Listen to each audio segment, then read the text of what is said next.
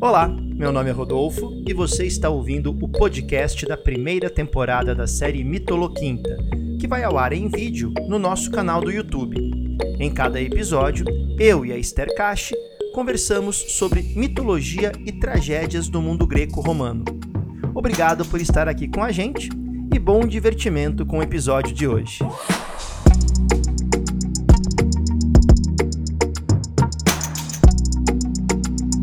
Olá, sejam todos e todas muito bem-vindos e muito bem-vindas a mais uma edição do Mitoloquinta, a mitologia na sua tarde de quinta-feira, um pouquinho depois do chá das 5, nós temos aqui a Mitoloquinta para te acompanhar. Hoje é dia 19 de agosto de 2021, pontualmente às 17 horas e 15 minutos. Mas se você nos ouve no futuro, se você está ouvindo no formato podcast, boa tarde, boa noite, boa madrugada, né? Quem sabe que horas você nos ouve? Seja bem-vindo também e espero que você esteja ouvindo o formato podcast do Mitoloquinta pela Aurelo, tá? Pelo app da Aurelo, vai lá, baixa, se não baixou ainda, baixa o app da Aurelo. Bem legal para poder ouvir nosso podcast por lá, porque assim você ajuda o canal do HO, tá bom? Então, Boa tarde a todos que estão presentes aqui ao vivo, aos queridos membros do Clube do HO, que eu estou olhando aqui para o lado e vendo no chat. Sejam todos extremamente bem-vindos e bem-vindas. Eu falo aqui de São Paulo e lá do centro do estado, lá de Bauru, nós temos Esther Cache. Esther, boa tarde. Boa tarde, meu querido Rodolfo. Boa tarde, minhas queridas pessoas que estão aqui no nosso bate-papo. É sempre um imenso prazer nessa minha quinta-feira saber que eu vou encontrar vocês. Vocês não imaginam como isso me faz bem. Ó, já vou fazer uma repreensão ao vivo aqui para Jimmy. Onde já se viu cortar o cabelo em pleno horário da mitoloquinta. Isso é um sacrilégio. Você acaba de afrontar Afrodite e segundo Esther já nos relatou, o que não podemos fazer com Afrodite? Renegá-la. Então é isso, tá bom? Aqui, Esther representando a Afrodite, você vai cortar o cabelo? Não, não, Adime. Então já temos aqui. Cuidado, cuidado como esse corte vai ficar, tá bom? cuidado. E se você, e se você olhar para o espelho e ver um bode atrás de você ou um ganso, corra como se não houvesse amanhã, tá bom? É, se mudar o tempo também, eu tenho que lembrar disso, porque às vezes a gente acha que uma mudança de tempo é uma coisa inofensiva, não é? Se chover, corre. Exatamente. Nesse pôr do sol ainda, a chuva ganha traços dourados, né? Nunca se sabe. Mas voltando aqui, pessoal, brincadeiras à parte, não adime, é brincadeira, tá bom? Bom corte de cabelo para você. Fique à vontade aí, depois você assiste aqui gravado ou pelo podcast na Aurelo. Pessoal, Vamos hoje conversar sobre uma personagem que pode ser colocada como uma das mais extasiantes, talvez uma personagem que causa uma transfiguração em todos aqueles que ousam dirigir a ela o olhar. Isso me lembra muito né, a lenda do Santo Graal medieval, né, pois aqueles que viam o Santo Graal se transfiguravam, né? A lenda de Parsifal e tal, né? Então aqueles que contemplam uma beleza incapaz de ser apreciada pela humanidade tendem a se transfigurar, a, a, a deixar a existência humana, pois é uma beleza tão avassaladora que pode ceifar vidas. Será que poderíamos aplicar esse conceito de beleza a essa personagem, Esther? E quem é essa personagem?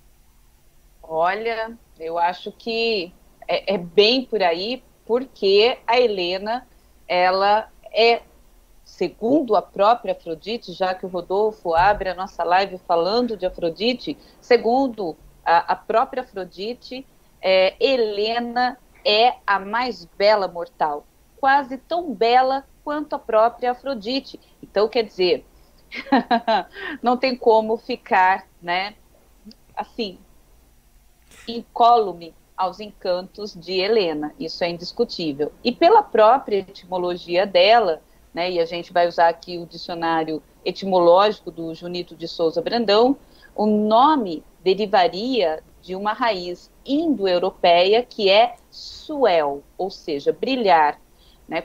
E que teria derivado para o grego, né? Que vai ter aí como significado brilho, luz.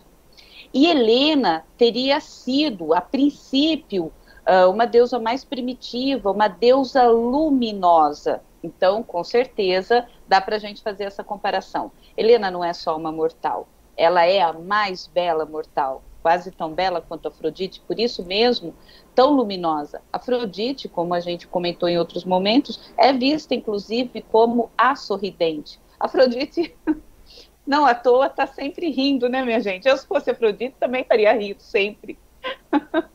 Não é? Agora é interessante colocar Helena como sendo uma fonte de luz, né? Porque nós podemos pensar também uma fonte de luz tão intensa que, primeiro, se você olha diretamente a essa luz, há de ser cegado, ou uma fonte de luz tão intensa que ilumina aquele ponto, ilumina aquele foco, mas ao seu redor você não consegue perceber o que está acontecendo, né? Então, talvez uma beleza tão extasiante nessa metáfora da luz que a luz em excesso cega. Né? Pode, pode... E a história traz um pouquinho disso, né, Esther? A história com dela, né? certeza. né? Com certeza, com certeza, não é? Porque para começar, a gente pode aí né, falar, pensar um pouco na origem dela, fazendo uma ponte com o que o Rodolfo está falando.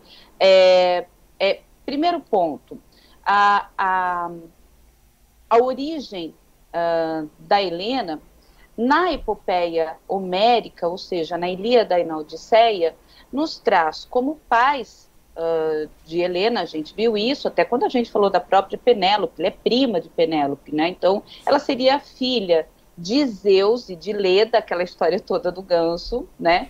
E teria como pai humano o Tíndaro. Então, ela vai ser irmã do Castor e do Pólux, e da própria Clitemnestra, que nós também contamos um pouco a história. Mas, nos cantos cíprios, é, Zeus teria se apaixonado por uma outra deusa, que seria Nêmesis, e Nêmesis, né, gente, tenta fugir de Zeus. tenta fugir da perseguição tenaz de Zeus. Então ela vai percorrer terras, ela foge para mares, ela percorre céus, né? ela vai assumir, assumir várias formas para poder se livrar de Zeus inclusive de peixe. Quando ela está já cansada, ela acaba se metamorfoseando de gansa. Ela vai ser uma gansa. e Zeus o que ele vai fazer? Se transforma em cisne, e nesse sentido lembra muito a história da, da própria mãe, né?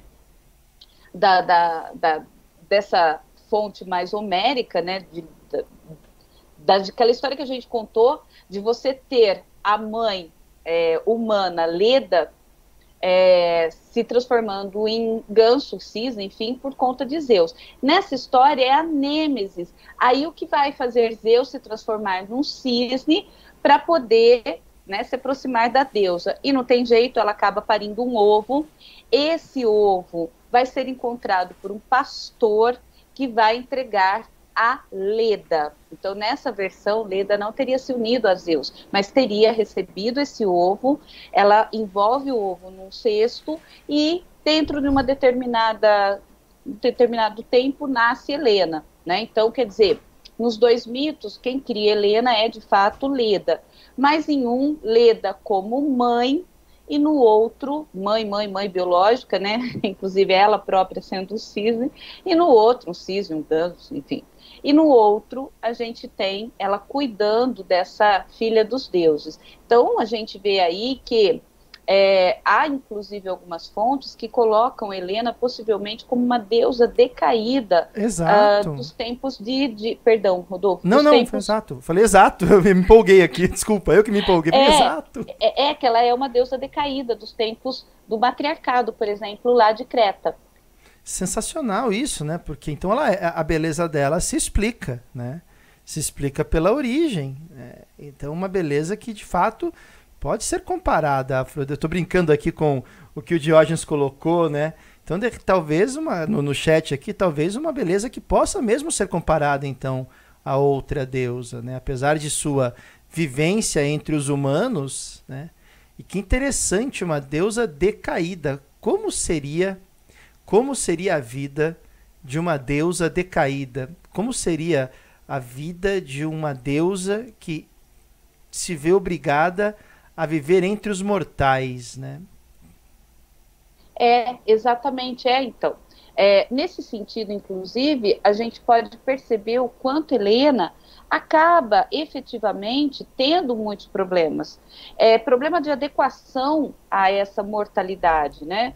E, e, e essa beleza, é, ela acaba sendo tão intensa, é, e a gente conversava fora do ar, e isso é muito mais uma coisa que o Rodolfo comentou, então eu vou pegar um, uma das nossas conversas mesmo fora da, da live, antes da live, Rodolfo falou, nossa, essa questão da beleza parece até uma maldição. É, é, é, é porque, veja, a gente só associa a, a Helena ao rapto, a, a fuga dela, rapto, vocês escolhem, é, com o Paris, Paris Alexandre, lá a história de Troia, que a gente já conversou também aqui.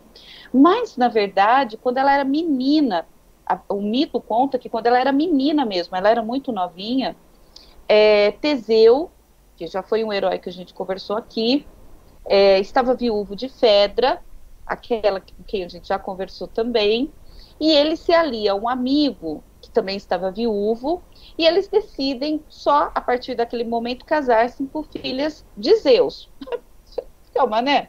Ah, eu sou herói, com quem que eu vou casar? Vou ter um envolvimento com uma mortal comum? Não, não, não, não. Eu quero uma filha de Zeus. E eles decidem né, que eles vão então raptar a, a, a Helena e a Perséfone. Perséfone, filha de Deméter, que já tinha sido raptada pelo Hades, né, gente? Estava lá no, no mundo ínfero. Né? Perséfone. E eles vão primeiro para Esparta para raptar Helena.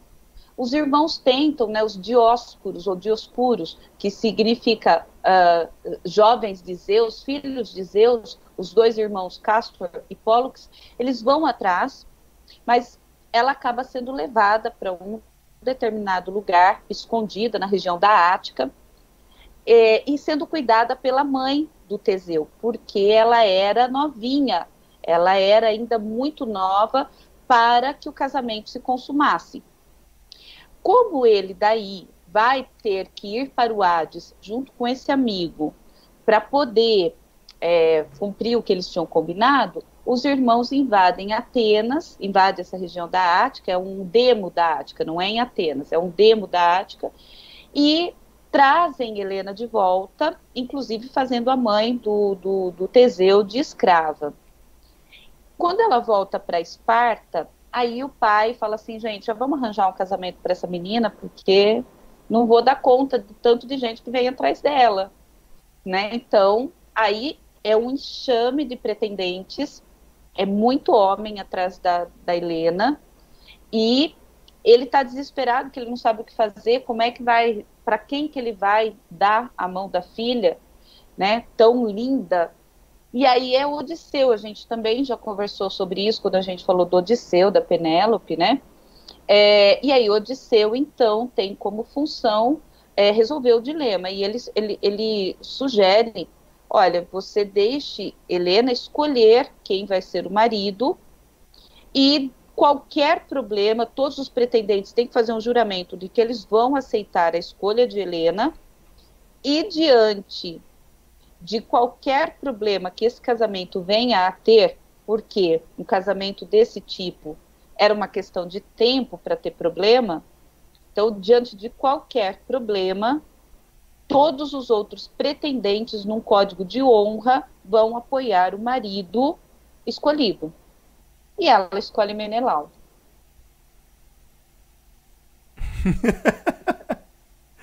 a sua reação é melhor. Mas por que essa reação ela escolhe Menelau? Por que a escolha de Menelau é um problema, Esther? Pergunta na retórica, não, é de fato, viu? Eu não sei, Rodolfo. Eu tenho um problema com esses heróis gregos, né? Não, não são todos que eu acho exatamente interessantes. O Menelau, eu acho o Menelau muito depressivo. Muito depressivo? a Odisseia. É, hum. é, é, aquele marido assim, olha, meu filho, você é casado com a mais bela mortal. Vocês podem ver que eu sempre repito isso. A mais bela mortal, quase tão bela quanto Afrodite, para Afrodite não pegar comigo. Aí você recebe dois jovens príncipes de Troia. Uhum. Você vai caçar, você deixa a sua mulher é, como anfitriã de um jovem príncipe que é querido de Afrodite. Porque o Paris, vocês sabem lá das minhas implicâncias com Paris. Não, quase nada. Lá. A gente não sabe que você tem implicância com o Paris. Não, imagina. É, é que assim, né? Depois eu pensei bem, graças às nossas conversas em mitologia, aquela vez que a gente entrevistou a, a Cristina, uhum. acho que a Beatriz de Paoli estava no, no bate-papo, daí eu até pensei e repensei. Puxa, ele é um filho, de, ele é um querido da Afrodite. Então, nas artes de Afrodite, ele devia, até afoguei, ele devia ser interessante, né? A pessoa, a pessoa se emociona ao falar as artes de Afrodite, né? Pandemia, pandemia, isolamento social, a gente fala arte de Afrodite, olha lá, tem um ataque de tosse. É impressionante, gente. É isso que acontece, tá vendo? Então, o que entendemos por artes de Afrodite? São essas artes ligadas à, à, à, sanha voluptuosa, à sanha libidinosa, né? essa coisa toda. Então, segundo a sua visão, cê, cê, ó, momento importante neste mitoloquinta. Esther está reavaliando a sua análise sobre Pares. Então, Pares não é um mero inútil. Então, e isso, segundo a sua narrativa, porque ele deve ter um tipo né, é versado nas artes de Afrodite, é isso mais ou menos? Então, eu acho que, no meu caso, a minha visão do, do, do Paris Alexandre, ela era meio contaminada por causa da, da Ilíada, que eu achava assim, eu tenho um um, uma visão da Areté, do, do Oplita grego, né? E eu vi esse homem lutando naquelas descrições da Ilíada, eu falava assim, Senhor, Zeus, o que, que esta mulher viu? Eu nunca pensei nas artes da Afrodite, entendeu? Eu sempre pensei na arte da guerra, mas o querido da guerra, da estratégia bélica, é o Odisseu, não é em absoluto o, o, o Paris. E, e, aí você começa a ver. Eu acho que o Paris ele olha muito para si. Ele sabe que ele é bonito, ele sabe que ele é um querido da Afrodite. Então a impressão que eu tenho é que ele não faz nem muito esforço para que a mulherada ficasse louca por ele, entendeu? E eu acho isso muito sem graça. Fosse você um querido de Afrodite e tivesse a beleza de Paris, humildade seria um atributo da sua personalidade? Com certeza não, né? Acho Eu que sei. não. Acho que não, né? Também não sei. Mas ó, voltando aqui então. Então voltando. Você vê problemas na escolha de Helena? Você vê problemas em Helena escolher Menelau? Se sim, qual seria ou quais seriam esses problemas, Esther? É, Menelau era um pouco mais velho, né? É... Menelau é um pouco mais velho que Helena. É, é uma pessoa que vem de uma família, a família dos Atridas tem lá suas questões, não, eles não são necessariamente é, é, tranquilos, existe aí uma a maldição dos Atridas, né? A gente vê que o próprio Agamemnon acaba é, sendo morto pela, pela Clitemnestra, seu amante, Egisto. E ele é um, um, guerreiro valoroso, ele era um, descrito como um homem, não, não exatamente feio, é descrito como um belo Menelau. Mas eu acho que alguém, repito, que deixa a mulher com o querido Afrodite vai caçar, tá pedindo para essa mulher ir embora. Não me conformo. Né? Você fala assim, olha, querida, eu vou ali, você, você fica eu bem com posso eles. Fazer um, um, aporte? E assim, é um aporte completamente aleatório, tá? Não, não, ai, ai, ai. Não, não, porque não é um aporte que vem, por exemplo, de uma leitura. Né? Então, é literalmente um aporte. Pegar algo externo e tentar trazer para o roteiro da, da, da própria história. Será que Menelau não estaria se colocando a cargo do destino e apenas catalisando algo inevitável, por ser mais velho, por ser um personagem um tanto quanto deprimido, como você colocou, por não ter uma autoconfiança, como por exemplo a de Paris, e ter sido escolhido por Helena, será que ele tinha segurança dessa escolha? Será que ali não era uma coisa um pouco grega de, de um vir a ser, de esse não é o meu lugar no mundo, não é para mim? Então, hum, será que não, a gente não pode também tentar um caminho por aí? É, é possível, sim, com certeza, né? Porque afinal de contas, é, o Menelau é,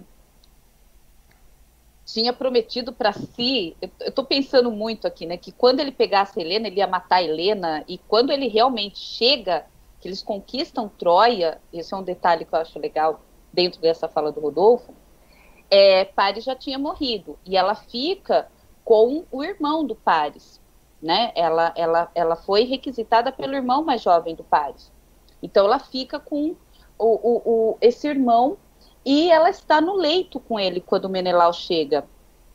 E, e Menelau está desembanhando a, a, a, espada, a espada instrumento, tá? A espada para justamente dar um fim naquilo. Sabe o que, que ela faz? Ela tira a roupa. Ela tira a roupa. Ele cata ela fala assim: tá bom, vamos embora, vamos voltar para Troia. Então, assim, eu concordo, é uma leitura interessante, sim, porque, ó, essa coisa de achá-lo deprimido, eu que penso assim, porque a Odisseia, e nesse claro. caso é a Odisseia, né? Essa, como você muito bem colocou, também não é uma leitura, não tem nenhum lugar escrito isso. É, é uma leitura muito minha. Quando eles estão lá na, na, na, Odisseia, que o Telêmaco vai procurar o pai, eles vão, ele vai para Esparta para saber, porque todos os, os heróis saíram juntos. E aí Helena olha para o, o, o, o Telêmaco e vê que ele é filho de, de Odisseu. O Menelau não reconhece. É, eles têm aquele palácio, Rodolfo, que está cheio de bens, tanto que o, o Telêmaco fala assim, cochicha, né, pro, pro rapaz que está com ele. Acho que nem Zeus tem tanta riqueza assim. E ele ouve, ele fala, não, não é bem assim, porque ele está muito rico. Ele, ele foi saqueando as outras cidades, né, na volta de Troia, ele está muito rico. Só que aquele, aquele clima muito triste, eles choram, porque vão relembrar todos os heróis que morreram na guerra de Troia. É, a Helena percebe que está todo mundo triste, essa é outra característica da Helena que eu queria comentar. Ela sai de cena, ela vai preparar um fármaco que uh, faz eles ficarem felizes de novo. Ela, ela é também um, uma, uma mulher que atra através do fármacos, é, trabalha com essas emoções. E ele é o que? Um guerreiro. ele é o que? O rei de Esparta. E daí, né? Acho eu. Então, ela prepara um fármaco para devolver uma felicidade perdida devido a todas as tragédias ocorridas durante a Guerra de Troia. Uma felicidade, então, artificial. Sim, sim, sim. Com certeza, com certeza. Que nem a beleza dela foi capaz de, de inspirar. Não, né? Porque aquela beleza e nem a riqueza que ele tem. Porque aquela beleza, é, ela, ela na Odisseia é outra coisa que me choca muito. Gente, toda vez que eu, eu pego esse trecho, me dói, me dá uma impressão muito ruim. E tá no grego, tá assim, é, uma referência como cara de cadela ela se refere a si mesma, porque ela está dizendo o seguinte: Nossa, eu reconheço você, você é filho de Odisseu. Ah, mas, nossa, como esqueceria do rosto? Uh, porque quando a cara de cadela né, parte para Troia e causou a guerra, eu acho tão pesado. Ela se refere dessa maneira a si mesma. Então, a impressão que eu tenho é, é, é de uma autocrítica muito isso na época, porque depois você tem o, o Eurípides, por exemplo, tal, inventando umas coisas aí da Helena, que ela não foi para Troia, que ficou um ídolo no, no Egito, e ele vai buscá-la no Egito, então ele dá uma perdoada, ele dá uma amansada aí. Mas na épica, na Odisseia, ela aparece e aparece com essa noção de culpa muito grande. Eu acho muito pesado. E, é, e aí, assim, né, ela fala assim: olha, é, eu salvei a vida do seu pai porque uh, eu que abri o portão para que ele pudesse ter acesso a Troia, blá, blá, blá, para ver algumas coisas. Aí o, o Menelau fala assim: é, mas foi você também que, quando nós estávamos dentro do cavalo, você chegou perto do cavalo e imitou a voz de todas as nossas esposas, de todas as esposas dos que estavam ali. Se não fosse Odisseu é, tampar a minha boca e a boca de outros heróis, a nossa missão teria ido por água abaixo, porque imagina, 10 anos longe de casa, ela teria imitado a voz dessas esposas. Então a figura dela também tem essa ambiguidade, né? E, e por conta disso, você percebe que não, a beleza da Helena não resolveu é, a felicidade, o senso de felicidade dele, isso é fato. A beleza de Helena não necessariamente trouxe a felicidade para ela, isso é outro fato também. É, fa a, a, questão dela ter sido tão desejada por tantos homens, é, quase que a deixou sem escolha, porque veja, do Paris a gente pode até deduzir que ela tenha querido segui-lo. Talvez ele tenha sido a única escolha de fato uh, depois de Menelau. Mas quando o Paris morre, que ela fica na mão do cunhado, depois ela ou ela é, ou ela volta para Troia com com o Menelau, ou ela seria morta por ele. Então, o tempo todo, a Helena também tem uma ambiguidade. É diferente da ambiguidade da Penélope, mas ela também é ambígua. É interessante pensarmos aqui também no comentário que o Diógenes fez. Antes disso, parênteses, eu recebi uma mensagem do meu irmão, meu irmão mesmo, né, que assiste a Mitoloquinta, falando assim: Rô, seria Mitoloquinta o casos de família dos deuses do Olimpo? Aí, pois, adoro. Eu falei, é, mas às vezes sim, tá? Então, resposta pro meu irmão, que também chamo de Rô, porque ele chama Rodrigo, Rô. É, estamos aqui nos casos de família do Olimpo, sim. O Diógenes coloca uma coisa interessante. Aliás, um beijo, Rô, saudades, querido. Ele manda uma mensagem aqui interessante sobre a linha da virtude, né? Seria essa questão da beleza de Helena, uh, a questão do ônus e do bônus, né? Por ela ter uma beleza exuberante, né? A mais bela das mortais, mais que não chega aos pés de Afrodite, né? Seria por isso então uma compensação? Eu particularmente não sei se eu enxergo assim ou se eu enxergo mais como a ruptura do equilíbrio, né? Eu tendo não tanto a pensar na linha da virtude, mas a pensar mais na questão do, do médium grego, né? muito caro, por exemplo, a, a filósofos como Aristóteles, né? de que essa beleza exuberante. Aliás, vamos lá, não sei se você concorda, Esther, me ajuda. É impressionante como todos aqueles que têm uma ruptura de equilíbrio na mitologia tendem a fins trágicos. Né? Então você pega Aquiles, olha o que acontece. Você pega Helena, olha o que acontece. Aí você pega um Odisseu, que não é exatamente excelente em nada, né? mas ele tem uma perspicácia, ele tem uma leitura de situação, ele se adapta, ele muda, né? E ele se dá bem, ele consegue voltar, né? Ele consegue, vai para a guerra, passa pelo que passa, volta, né?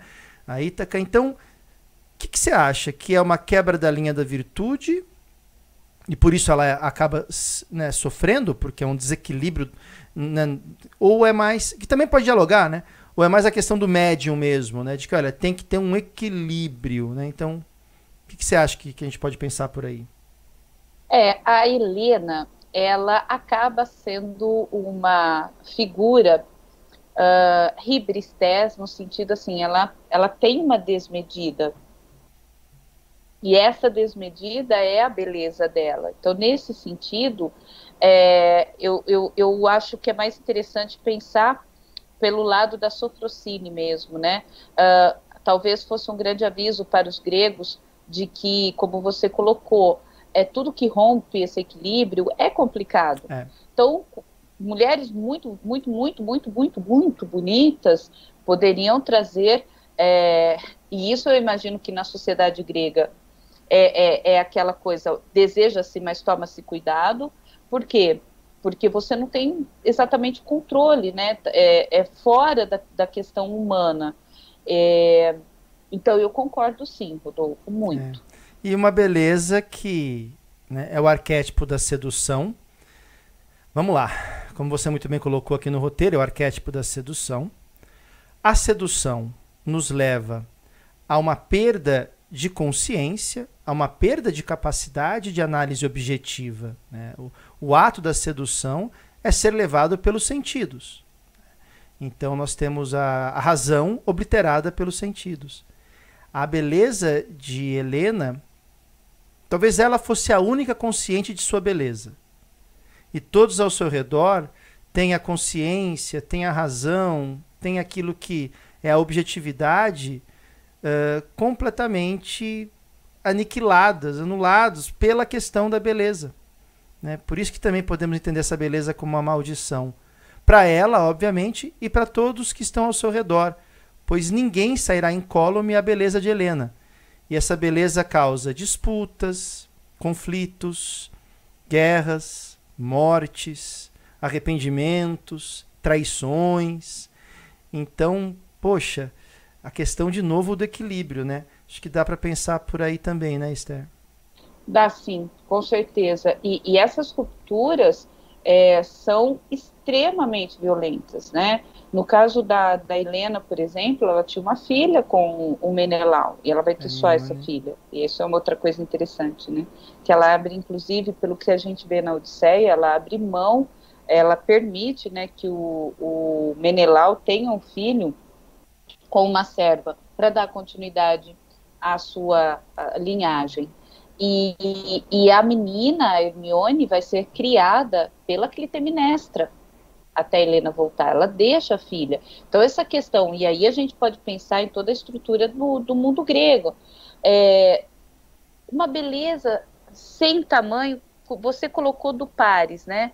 Você é um querido de Afrodite, você é lindo, você tem assim total confiança no que você faz nas artes de Afrodite. Você vai ter modéstia? Você vai conseguir ter alteridade, pensar que isso vai trazer um problema para o seu reino? Né? Eu acho que é realmente uma coisa difícil de analisar. Aquiles tinha? Aquiles era modesto? Nem um pouco. Aliás, ele era o quê? Ele era Menés, ele era totalmente colérico, né? Então tá aí, né? Tá aí.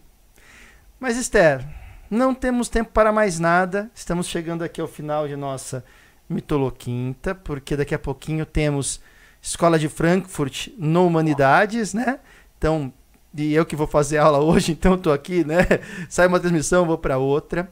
E antes de vocês irem embora, lembrando que nesta sexta-feira, às 8 da manhã, eu entro com História Geral no CMHO 2021 para os membros do Clube do HO do nível Cursos e Revisões. Vou tratar com vocês de civilização romana. E a Esther entra às 10 horas para tratar de. Brasil Colônia 3, já a gente começa o processo de descolonização a partir da mineração. Perfeito. Então é isso aí. Um, você começa amanhã com Roma, então no seu café da manhã, patrícios, plebeus, reforma agrária, falamos de triunviratos, pão e circo, né? E aí chegamos na crise do Império Romano para na sequência falar de história do Brasil, tá bom? Conclusão que podemos tirar de hoje, né, Esther? É, o equilíbrio. Né? A, a, a, mitologia ela tem uma função pedagógica no mundo grego, né? ela ensina, né? ela, ela quer mostrar os caminhos, ela quer mostrar que o equilíbrio, né? a boa medida. O qual é o termo em grego mesmo para isso? A sofrocine. A sofrocine, né? É sempre fundamental. Então, para mantermos a sofrocine no tempo, a gente vai encerrando essa narrativa de Helena e eu deixo uma provocação antes da despedida da Esther. Quantos de nós já não tivemos a razão turvada por sentidos que se tornam ditadores de nosso comportamento diante de uma beleza que nos envolveu e nos colocou de joelhos neste triste destino da desilusão amorosa? Então fica aí a reflexão, se não seria essa esse o destino de todos aqueles que se relacionaram com Helena.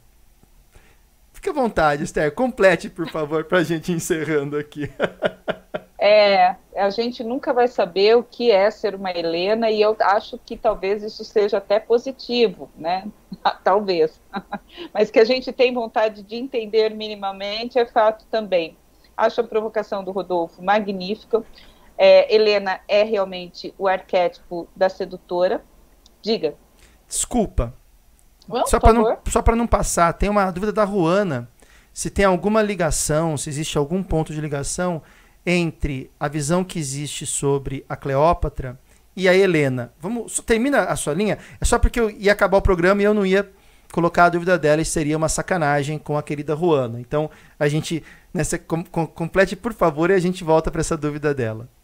Não, perfeito. A, a Cleópatra, ela é inclusive de linhagem grega, né?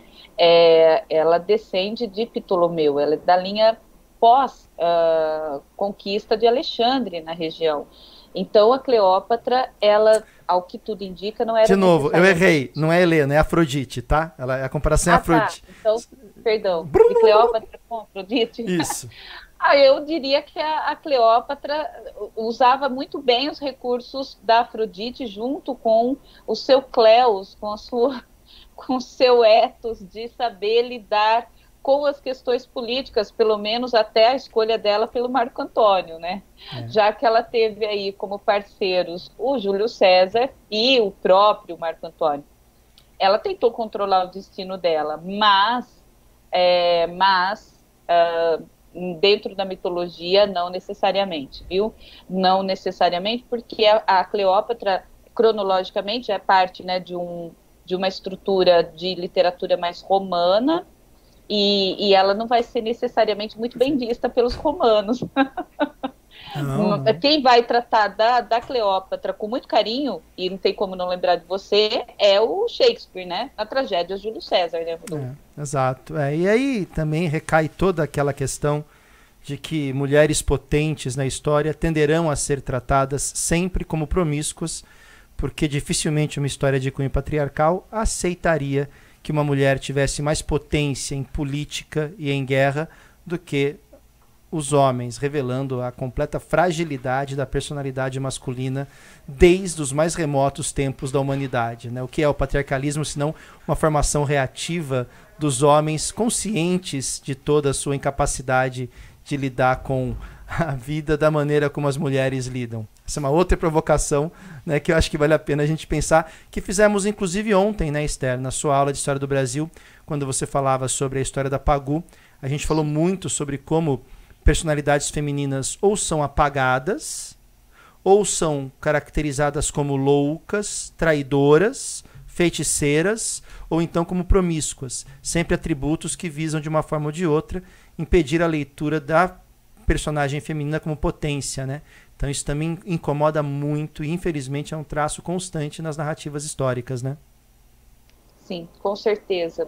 E é justamente dentro dessa reflexão que eu quero deixar a sugestão para a semana que vem. É lógico que tem muito mais para falar de Helena, tem, mas eu vou deixar com vocês a, a, a, sugestão de leitura, né, que vocês possam dar uma olhada na Ilíada, na Odisseia, que vale muito a pena. Uh, e a semana que vem eu acho que a gente pode falar uh, da Écuba, inclusive porque é, é, Elaine Pereira um dia pediu, eu achei muito interessante. Eliane ou Elaine? Eliane. Eliane, é? A mãe do eu Daniel, acho... Eliane. Ela é, é, é, mãe do Daniel? É, Eliane Pereira, mãe do Daniel. É porque eu lembro dela ter falado, dessa pessoa ter falado, não associei. Nossa, Hoje foi o dia família no Mitoloquinta. Meu irmão mandando mensagem, você comentando sobre a Eliana. Eliana é mãe do Dani. Puxa vida, que legal. Então, é, é, que eu sei que ela. Eu sabia que a mãe do Dani assistia a Mitoloquinta, mas eu não sabia que tinha sido exatamente ela, porque eu lembro que eu anotei no, no final do Mitoloquinta, porque eu achei muito interessante ela ter citado a Écuba, porque ninguém lembra do que sentiu a rainha de Troia quando a cidade cai, todos os filhos dela foram mortos e as princesas foram todas escravizadas. O que vai ser dessa mulher? E é isso que a gente vai debater semana que vem. Então, debater não, né? Conversar. Conversar, perfeito. Vamos falar de Écuba. Écuba, já está marcado, então, quinta-feira que vem, 17 horas e 15 minutos, aqui no Mitoloquinta falaremos sobre Écuba, tá bom? Esther, mais uma vez, muito obrigado pela sua generosidade, pelas suas análises sempre brilhantes. Eu aprendo em toda a mitologia, então eu aprendo demais, demais, demais. Muito obrigado, querida. E ansioso aqui pela, pelo próximo Mitoloquinta. Muito obrigada, sou eu que agradeço e na verdade são as suas reflexões que deixam aqui o Mitoloquinta melhor, gente. E todo ah. mundo aqui vai concordar comigo no chat já. Ordens da Esther. Já. Ai, pessoal do Clube do HO aqui do chat, muito obrigado pelas mensagens e participação de vocês. A quem nos assistiu também, não é do clube, fica quieto, não, né, não, não tá aqui no chat, mas está vendo a gente, muito obrigado também pela sua presença. E para você aí que nos ouviu em podcast, muito obrigado pela sua audiência também. Voltamos no próximo Mitoloquinta com Écuba. Até mais, um grande abraço, valeu pessoal, tchau, tchau.